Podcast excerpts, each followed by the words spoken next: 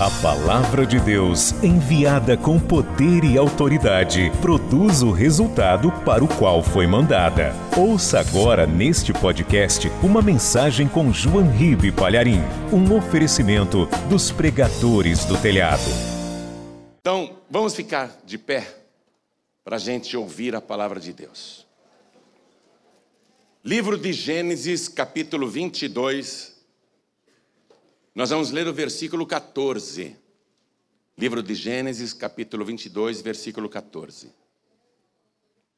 Tem alguém perto de você sem a palavra de Deus? Às vezes a pessoa veio direto do trabalho e ela veio meio desprevenida, então divida com ela a leitura. Está escrito o seguinte, ó.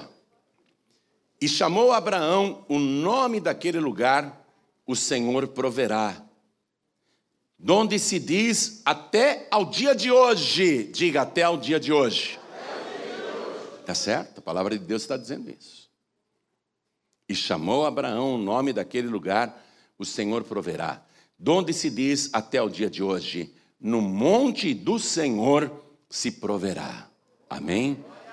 Agora eu vou ler de novo, vai pegando a palavra. Na segunda leitura, o nosso entendimento já começa a abrir. E chamou Abraão o nome daquele lugar, o Senhor proverá. Reparou que Senhor aí está tudo em letras maiúsculas? No Antigo Testamento, toda vez que você encontrar o um nome Senhor, tudo com letras maiúsculas, na verdade está escrito ali o tetragrama sagrado. São quatro letras o nome de Deus. São quatro consoantes, não tem nenhuma vogal. O nome de Deus é impronunciável. Como que você pronuncia um nome que não tem vogal, só consoantes?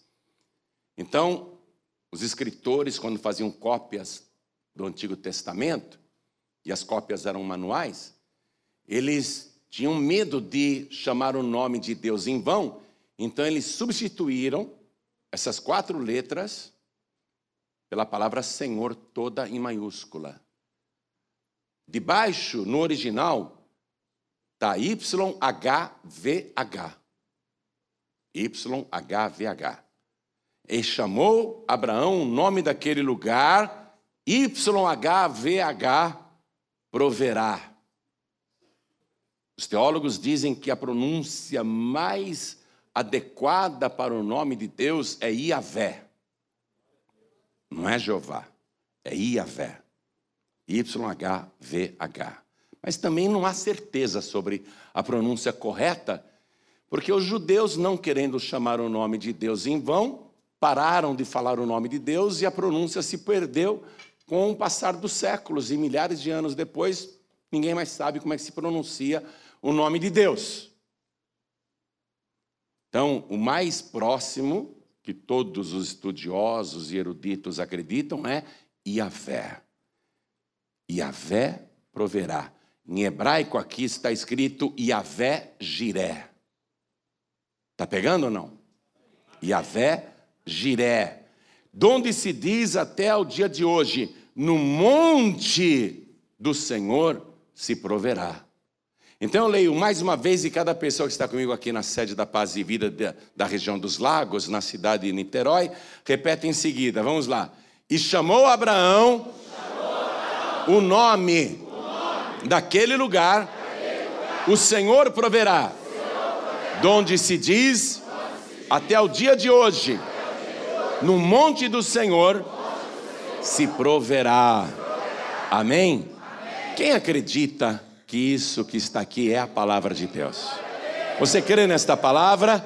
Eu também creio. Então vamos desocupar as mãos e dar para esta palavra a mais linda salva de palmas que já se ouviu em Niterói. Oh glória! Enquanto você aplaude, abra a boca e glorifica também. Diga glória, glória, glória ao teu nome, Senhor. Isso, continua. Pai querido, olha só o povo da região dos lagos te glorificando. Abre o céu para receber este louvor. E não é só este povo, não, pelo rádio, pela TV, pela internet, muita gente te glorifica agora. Então, Senhor, sobre cada uma destas vidas, derrama a tua bênção, a tua virtude, o teu poder. Pai querido, a tua palavra vai ser pregada. Vem com teu espírito Fale o Senhor agora. Tome a boca do pregador, tome os lábios do mensageiro.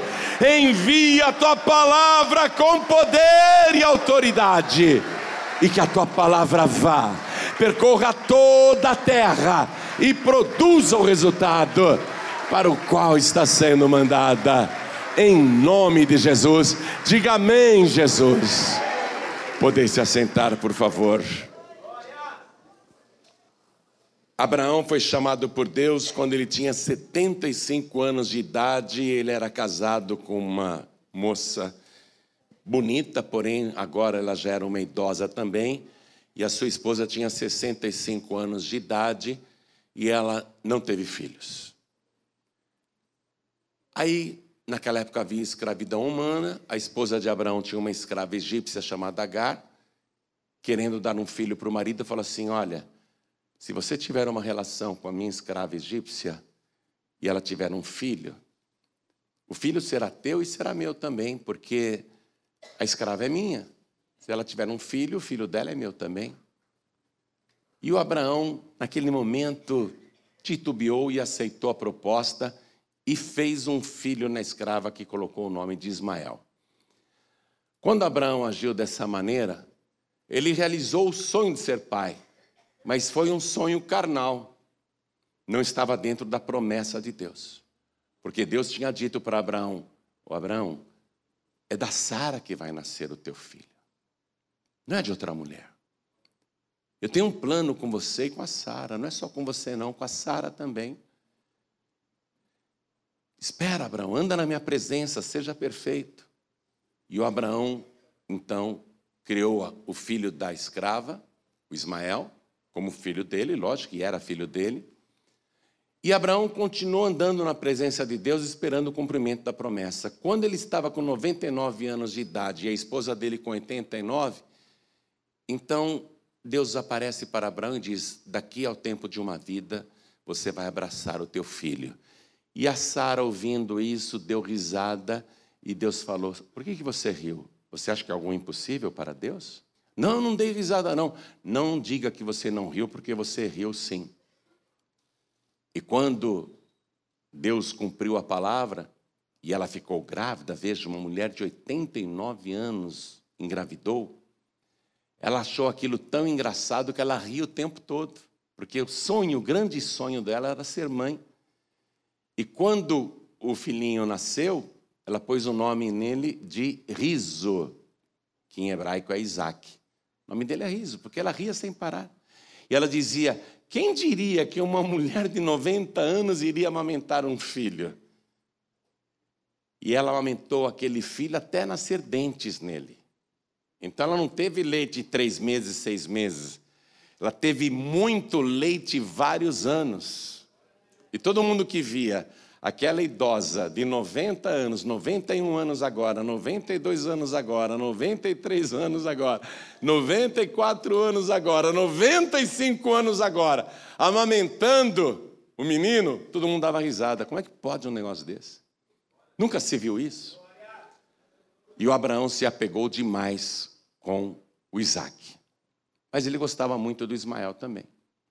Um dia, Deus falou assim: Abraão, eu quero que você pegue o teu filho, o teu único filho.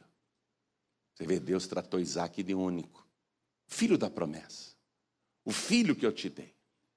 Eu quero que você pega o teu único filho, aquele que tu amas, e me ofereça em holocausto numa montanha que eu te mostrarei. E Abraão, ao receber essa ordem de Deus, ele não viu Deus, ele só escutou a voz.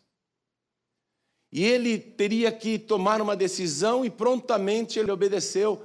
Prontamente ele tomou a decisão de levar o filho na montanha que Deus mandou, que ficava três dias a pé, três dias de caminhada, e fazer o holocausto ali. O holocausto é quando, além de sacrificar a vítima, se coloca fogo no cadáver. E não sobra nada a fumaça subindo significa que a oferenda, não é? O sacrifício está subindo para Deus. Então ele pegou no dia seguinte, preparou lá o jumento, rachou a lenha, pegou o fogo, as brasas e o cutelo, uma espécie de foice, e ele chamou dois empregados e chamou o filho dele e disse: Isaac, vem comigo, que Deus está nos chamando para sacrificar. E o menino que gostava muito de ficar com o pai falou: Tá bom, pai, vamos. Beijou a mãe, ele se despediu da esposa e foi embora. Ele, o Isaac, os dois empregados e o jumento que estava carregando a lenha. E ele levava o fogo e a foice. Andaram, andaram. Deus falou: é na montanha que eu te mostrarei. Andaram, andaram. No final de três dias, Deus mostrou a montanha e ele falou: É ali, Abraão. É naquela montanha que você vai me oferecer o teu Isaac em holocausto. E o Abraão disse para os dois empregados: Fiquem aqui, porque eu vou subir com meu filho para adorar a Deus e sacrificar, e depois nós retornaremos. Esperem aqui embaixo, no pé do monte. Sim, senhor.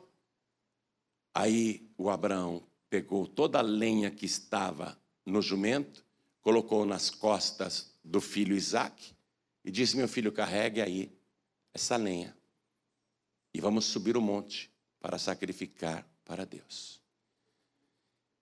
Isaac não imaginava que ele era o sacrifício, ele não sabia. E o que é notável também no comportamento de Abraão é que ele não chegou para Sara e falou assim: mulher, se despede do teu filho, porque Deus me pediu para sacrificá-lo. Ele não falou isso para a esposa. Ele nem comentou o que Deus tinha mandado ele fazer. Ele não pediu permissão para a esposa, porque ali havia o princípio da autoridade. Quem tem a palavra é Deus ou a esposa do Abraão? Então, Abraão ele não precisava pedir para a mulher: será que eu devo fazer isso, Sara? Isso era uma coisa particular dele com Deus, era obedecer ou não. Nem a Sara sabia que aquela seria a última vez que ela viu o filho vivo. Ela nem se despediu direito dele. Não foi aquela despedida de partida. Foi um até logo. E nem o Abraão contou para o filho que ele era o holocausto. O menino está inocente subindo o monte, carregando o lenho nas costas. Está pegando aí? Totalmente inocente e subindo o monte. E o pai do lado. Aí o filho diz assim: Pai, eu estou vendo aqui ó, a madeira para a gente queimar o sacrifício. O fogo está aí para a gente colocar na madeira. Está aí o cutelo para degolar o cordeiro. Mas cadê o cordeiro, pai? E o Abraão respondeu para o filho o seguinte: Deus proverá para si o cordeiro, meu filho. Deus proverá. Qual era a fé que motivava Abraão naquele momento, minha gente? Abraão, ele pensava o seguinte: isso com certeza é uma pegadinha de Deus. É um teste. Porque eu tinha 99 anos de idade. Eu já era um homem amortecido. Eu não teria condições de ser pai. Eu fiz o Ismael. O Ismael eu fiz com o meu vigor que ainda tinha, com a força que eu ainda tinha, lá na Agar. Mas foi o filho da minha carne. O Isaac não foi filho da minha carne. Esse filho aqui foi Deus que me deu, eu não tinha, porque eu já era amortecido. Eu estava com 100 anos de idade. A minha mulher tinha 90 anos e era estéreo. Quantas e quantas vezes nós tentamos uma gravidez e não conseguimos? E ela já não tinha o costume mensal das mulheres. O útero dela já era murcho, seco, morto. Os seios da minha esposa já eram envelhecidos, murchos e caídos. E Deus fez a minha esposa engravidar aos 89 anos e aos 90 ela teve um parto normal. Nasceu o Isaac E os peitos murchos da minha mulher se estufaram e encheram de leite. E ficaram anos e anos cheios de leite. O Abraão foi pensando nisso. Disse, meu Deus, ele faz coisas impossíveis. Ele faz coisas que a gente nem, nem imagina. E se Deus agora está pedindo para eu sacrificar o meu filho, é evidente que Deus tem um plano nisso. Eu acho que se eu sacrificar o meu filho e colocar fogo no corpo dele, até o holocausto ser totalmente consumido, eu acho que Deus vai aparecer e falar assim: Abraão, você quer ver como sou Deus poderoso? Aí Deus vai fazer o meu filho ressuscitar das cinzas.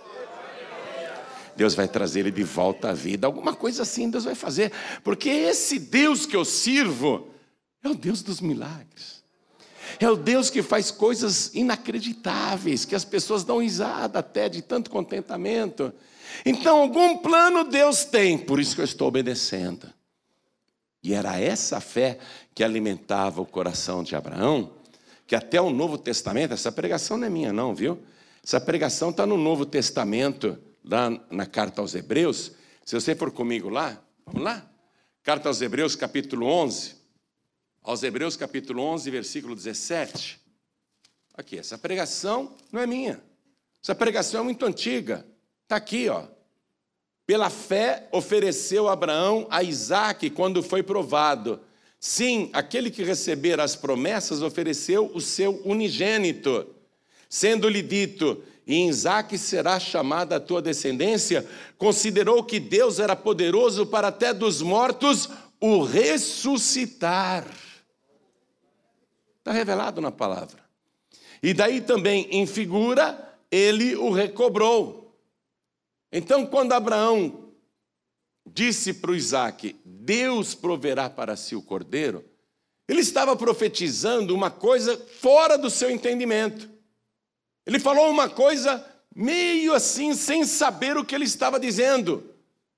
Porque Abraão era profeta, minha gente. O profeta, muitas vezes, ele conhece os mistérios de Deus, mas não tem o entendimento do mistério. Nesse exato momento, Deus usa a minha boca para falar, mas tem alguém aqui recebendo a palavra profética. Há pessoas aqui que estão com causas impossíveis, negócios difíceis, de serem realizados, e a pessoa está recebendo a palavra, não sei qual é a tua expectativa, mas nesse momento o profeta vai pregando e a pessoa que está recebendo, ela vai crendo. Você está recebendo a palavra. O Abraão liberou aquela palavra, Deus proverá para si o cordeiro, mas ele falou isso baseado no quê? Apenas no dom da profecia. Deus proverá. Porque o que ele sabia mesmo de verdade é que Isaac era o sacrifício daquele dia. O Isaac seria morto.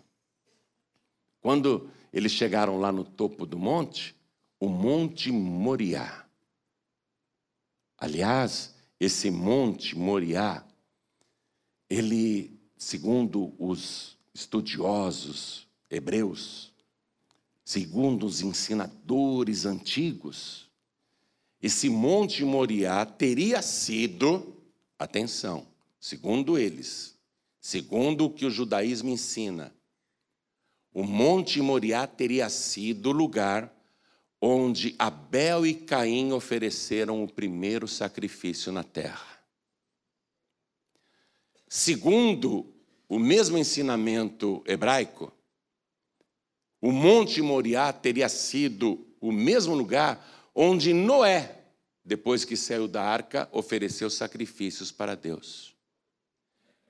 Quando Deus disse para Abraão: Você vai apresentar o Isaac, teu filho único, teu filho amado, você vai apresentá-lo no monte que eu te mostrarei. O monte Moriá não foi escolha do Abraão. O Abraão não falou: Olha, tem vários montes aqui, aquele lá acho que é melhor, ou é mais fácil de subir. Abraão não teve essa oportunidade. Deus deixou claro: é na montanha que eu te direi. Vamos ler de novo o versículo 2? E vai-te à terra de Moriá, e oferece o Isaac ali em holocausto sobre uma das montanhas que eu te direi. Não foi escolha do Abraão. O Abraão em nenhum momento falou assim: Eu escolho o Monte Moriá. Esse monte aqui. Foi Deus, foi Deus que falou: Eu vou te dizer qual é. Quando Abraão chegou, Deus falou: É aqui. Então, esse lugar, o Monte Moriá, é um lugar escolhido por Deus, um lugar sagrado. Abraão então amarra o seu filho Isaac, coloca ele sobre um altar de pedras, com lenha embaixo. O colchão de Isaac ali era de lenhas, tudo preparado para depois colocar fogo. E Abraão ergue o cutelo para sacrificar o filho unigênito. Qual é a fé de Abraão? Eu acredito que Deus é poderoso até para dos mortos o ressuscitar. Ele tem fé em Deus. Ele pensa, eu vou recobrar o meu filho. Deus não iria me dar um filho para depois me tirar. E Deus disse que na minha descendência seriam benditas as famílias da terra. Então, com certeza Deus tem um plano, eu não compreendo, mas eu confio em Deus. Diga isso, eu não compreendo mas eu confio em Deus. Bem forte agora, eu não compreendo, mas eu confio em Deus. Diga com muita fé: eu não compreendo, mas eu confio em Deus, o Deus dos impossíveis. A gente sempre quer que tudo dê certo na nossa vida, é ou não é? Nós lidamos com os fracassos como se fossem uma punição, como se fossem um castigo de Deus. A gente só acredita que é bem abençoado, que é bem sucedido, bem-aventurado, quando tudo está dando certo e a sua vida está a mil maravilhas. Porém, quando acontece um revés, uma coisa que você não compreende, a tendência é você achar por que, que eu estou passando por essa prova? Qual a razão dessa luta? Por que, que Deus não me socorre? Por que, que Deus está deixando isso acontecer comigo? Porque nós acreditamos que é só no sucesso que somos abençoados. Mas aqui Abraão não estava no sucesso, não. Aqui Abraão estava justamente, aparentemente, perdendo tudo pelo qual ele tinha sonhado a vida toda. Quantas coisas você já sonhou a tua vida toda e até chegou a conquistar e alguns aqui perderam depois? Ou estão em vias de perder? Aí você pensa que Deus não está mais ouvindo a sua oração, que Deus agora não está mais te socorrendo e que deve ser um castigo, uma punição quando na verdade é uma provação. Amém. É na provação que você tem que mostrar a tua confiança em Deus. Você tem que dizer: eu não compreendo, mas eu confio em Deus. Deus tem algum propósito, algum plano nesse negócio, nessa luta que eu estou passando, nessa dificuldade, nessa doença, nesse problema de família, nesse problema profissional. Deus tem algum propósito. Estou passando o pior momento da minha vida, mas eu confio em Deus. Diga isso. Eu confio em Deus. Sabe o que? Eu até comentei com o Felipe no caminho aqui para Niterói. Veja o caso de Jesus. Aos 30 anos de idade, ele começou o seu ministério público. Transformou água em vinho, expulsou demônios, multiplicou pães e peixes, ressuscitou mortos, sua popularidade cresceu. Todos que andavam com ele tinham fartura, saúde, bênçãos, soluções de problemas, não havia impossível. Jesus ficou muito popular e querido durante três anos, cinco meses e vinte e quatro dias. Vou repetir. Durante três anos, cinco meses e 24 dias, Jesus foi o ser humano mais bem sucedido em toda a terra. O mais popular, o mais querido, o mais poderoso. Mas depois de três anos, cinco meses e 24 dias, veio a semana da provação, a pior semana da vida de Jesus. E no final dessa semana ele foi preso no Getsemane. Naquele momento ele se deixou prender. Os guardas vieram sobre ele e ele aceitou a prisão, aceitou o beijo do traidor. Pedro, revoltado, pegou a espada e deu um golpe para cortar a cabeça de um dos soldados do templo e acabou pegando na orelha, decepou a orelha do soldado. Jesus curou a orelha do soldado e disse: Ô oh Pedro, guarda a tua espada. Você pensa que eu agora não poderia invocar ao meu Pai e pedir mais de doze legiões de anjos e ele não me daria? Jesus nem precisaria de doze legiões de anjos, ele sozinho ali, naquela hora, podia colocar por terra todos os soldados, como de fato muitos caíram quando ele falou que era Jesus. Ele poderia ter derrotado todos os seus inimigos, inclusive todos que estavam tramando a sua prisão e morte. Ele poderia ter derrotado todos. Poder para isso ele tinha, e poder até para invocar mais de doze legiões de anjos. Mas aquela não era a hora de bater era a hora de apanhar. Aquela não era a hora de estar por cima, aquela era a hora de estar por baixo. Aquela não era a hora da luz, do brilho. Jesus disse: agora é a hora e o poder das trevas. Você compreende isso? Nós queremos sempre acreditar que a nossa vida só é abençoada quando tudo está dando certo. É assim que a gente vive. E quando algo não está mais dando certo, ou a gente está numa aprovação, nós achamos que Deus nos abandonou. Nós achamos que Deus não ouve mais a nossa oração. Nós achamos que estamos na derrota, no fracasso. Abraão pensou assim. E vou dizer mais, até Jesus pensou isso. Naquele momento, como homem, na cruz pendurado, ele chegou a orar em aramaico dizendo: Eloi, Eloi, lama sabachthani. Deus meu, Deus meu, por que me desamparaste? O ser humano pensa isso quando tudo dá errado na sua vida. Mas olha aqui, ó. Abraão foi fiel. Jesus foi fiel até a morte. No momento ali em que Abraão foi degolar o Isaac, ele escutou um grito de: pare! Não faça isso!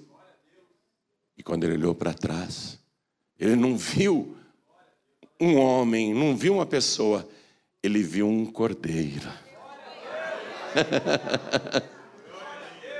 Preso pelas pontas. Você está entendendo essa palavra, não é? E Jesus, naquele cordeiro, Está escrito na palavra ali em Gênesis que Abraão então pegou aquele animalzinho e ofereceu em holocausto no lugar do seu filho Isaac. Então, Isaac é uma figura de Cristo no Antigo Testamento. Inocente, puro, vai ser sacrificado pela vontade do Pai. Olha só está carregando lenho, subindo o monte, como Jesus carregou a cruz. Isaac totalmente inocente, não é? Jesus totalmente puro e imaculado. O Isaac é uma figura de Cristo. A fé que Abraão teve, mesmo que eu mate o meu filho, eu creio que Deus é poderoso para ressuscitá-lo. Essa também era a fé de Jesus. O filho do homem vai para Jerusalém, ele será preso, será cuspido, escarrado, torturado, julgado, condenado e crucificado e morto, mas no terceiro dia ressuscitará. Confiar em Deus o tempo todo, confie em Deus, você vai sair dessa. Acredite em Deus, Ele não te desamparou. E quer saber? Ele jamais te deixará, ele jamais te abandonará. Ele jamais virará as costas para você. O Abraão ficou todo feliz de apresentar aquele animalzinho inocente no lugar do seu filho Isaac. Deus, ele não teve um substituto para o filho dele. Deus, ele foi até o fim com sacrifício do seu único filho. E por que que Deus não recuou? Por que que Deus não segurou ali a marreta do carrasco romano que ia colocar os pregos nas mãos e nos pés de Jesus? Por que que Deus deixou que o seu filho fosse sacrificado? Justamente para mostrar que quando você é fiel até o fim, o milagre vem multiplicado para você. Deus está dando um exemplo vivo. Mesmo que queiram fazer pedaços de você, continua dando glórias a Deus, porque no final a tua recompensa será multiplicada. Assim como Jesus recebeu todo o poder no céu e na terra, você vai receber também o galardão da vitória. Não desanima, não, não desista, não, fica firme. O Abraão viu a recompensa de ir até o fim. Vamos voltar lá e terminar a mensagem? Estou em Gênesis capítulo 22, versículo 15. Então o anjo do Senhor bradou a Abraão pela segunda vez desde os céus e disse: Por mim mesmo jurei, diz o Senhor. Como é que está escrito esse Senhor aí? Letras maiúsculas, encobrindo né? A palavra Senhor está encobrindo o nome original de Deus. No original está escrito YHVH. Por mim mesmo jurei, diz o Senhor. Porquanto fizeste esta ação e não me negaste o teu filho, o teu único, que deveras te abençoarei e grandissimamente multiplicarei a tua semente como as estrelas dos céus e como a areia que está na praia do mar, e a tua semente possuirá a porta dos seus inimigos, e em tua semente serão benditas todas as nações da terra, porquanto obedeceste à minha voz. Deus só quer isso, obediência à sua voz. Que você continue confiando nele até o fim. Jesus foi obediente até a morte e morte de cruz. Obediência até o fim. Não vai atrás do demônio que diz: cadê o teu Deus? Por que, que você está passando por isso? Por que, que Deus não resolve o teu problema? Não vai atrás do demônio, não. Diga, demônio, você não sabe o que fala. Demônio, você é um louco mesmo. Mas eu não sou louco que nem você, não, Satanás. Você pode blasfemar de Deus, mas eu mesmo na luta vou continuar glorificando e confiando no meu Deus, porque Ele é o Deus dos impossíveis, Ele é o Senhor de toda a terra. Continua firme, porque a tua vitória está muito mais perto do que você imagina. Não está acreditando? Você está ouvindo um profeta falar, escute então. Abra os ouvidos, os ouvidos da fé. Continue firme. A tua vitória está muito mais próxima do que você imagina. A tua bênção está muito mais perto do que você imagina. Você confia, você acredita? Então dá uma grande salva de palmas para este Deus e diga assim: Eu confio. Eu não compreendo, mas eu confio. Agora toda a igreja fica de pé, por favor. O Isaac, lá no livro de Gênesis, foi uma figura de Cristo. Mas você hoje sabe o que o Pai Celestial fez com seu filho unigênito. Está escrito assim no Evangelho de João, capítulo 3, versículo 16. Porque Deus amou o mundo de uma tal maneira, Ele te amou de uma tal maneira. Vou repetir. Ele te amou de uma tal maneira, uma maneira tão grande, tão indescritível, que não há palavras para descrever isso. Porque Deus te amou de uma tal maneira, que Ele deu o seu Filho unigênito, para que você, crendo nele, não pereça, mas tenha a vida eterna. Se você for de Deus, nem a morte pode te derrotar. Você nunca mais morrerá. Nenhum problema te vencerá. Nesse momento eu quero fazer um convite. É um convite para você entregar a tua vida para Jesus. Mas entregar como você nunca entregou antes. Receber Jesus como teu único, suficiente, exclusivo e eterno Salvador e colocar no altar corpo, alma e espírito. Você vai ser o sacrifício vivo para Deus. É como se agora você fosse o Isaac e eu fosse o Abraão e eu dissesse para você: vem para o altar, porque Deus quer a tua vida, Deus quer você. Agora, Deus não quer você para te matar, para te reduzir a cinzas e pó, em fumaça. Deus, Ele quer você para justamente fazer o contrário, te dar vida e vida de verdade.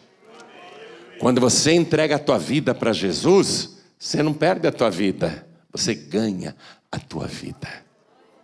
Quando você coloca a tua vida no altar, como um sacrifício vivo para Deus, quando você se entrega totalmente a Deus, quando você é Isaac para Deus, ao invés de morrer, você jamais morrerá. Nunca mais morrerá. Você está olhando para um homem aqui, ó, que ninguém pode matar.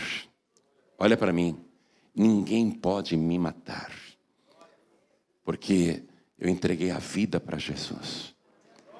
E Jesus disse que quem crê nele e naquele que o enviou tem a vida eterna.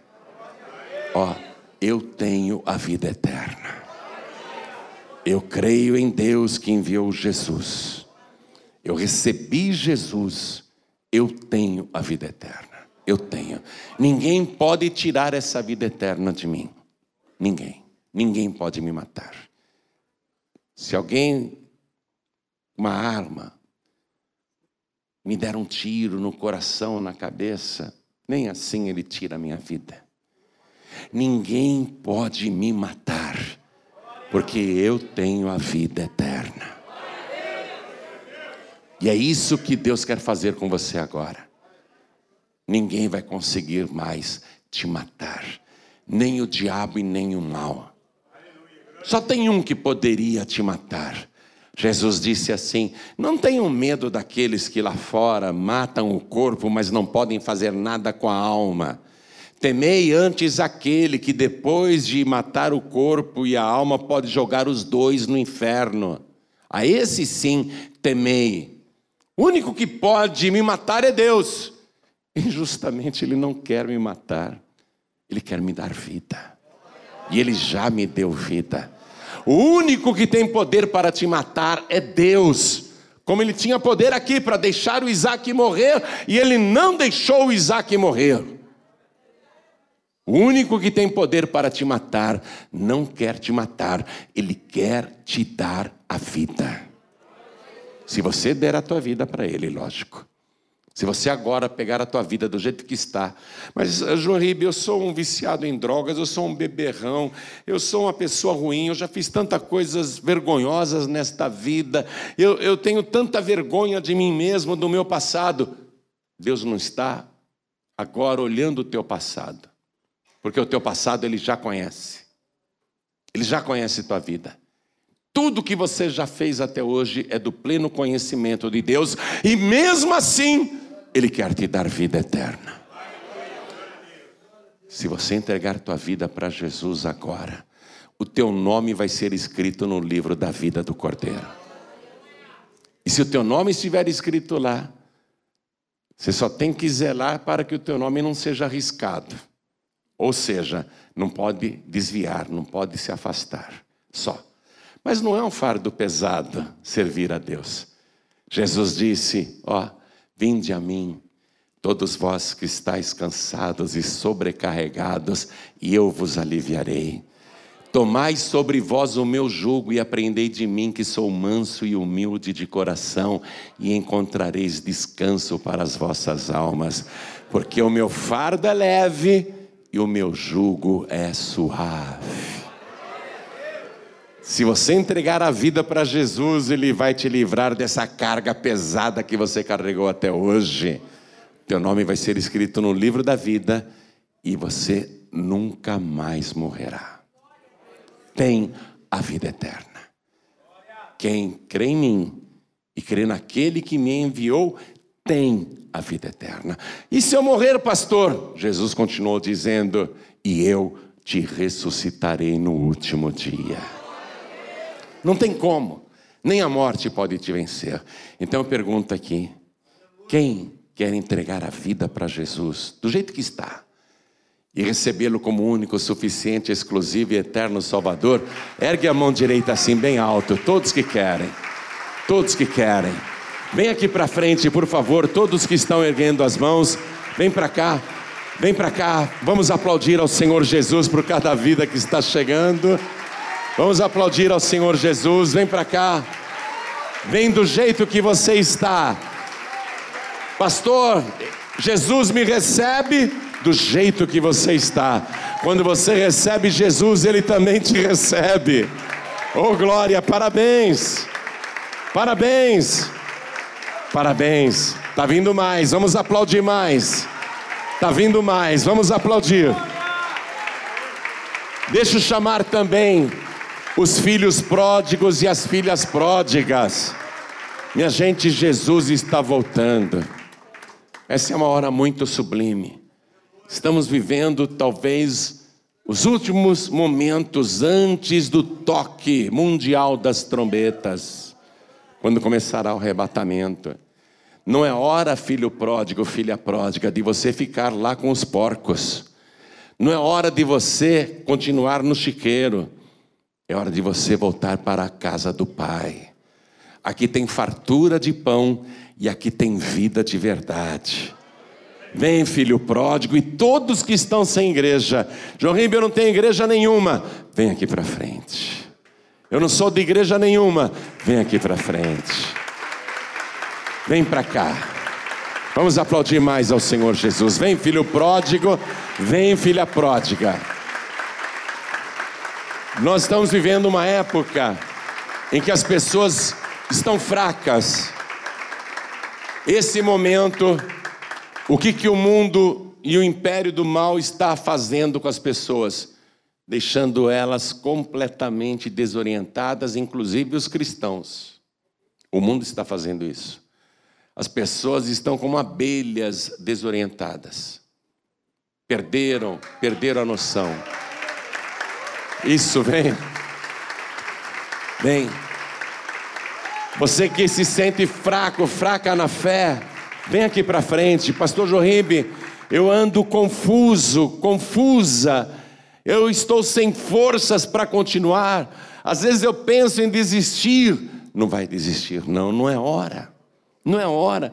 Jesus disse: quem perseverar até o fim será salvo. Você tem que ser mais perseverante que o diabo. O diabo não desistiu de te destruir.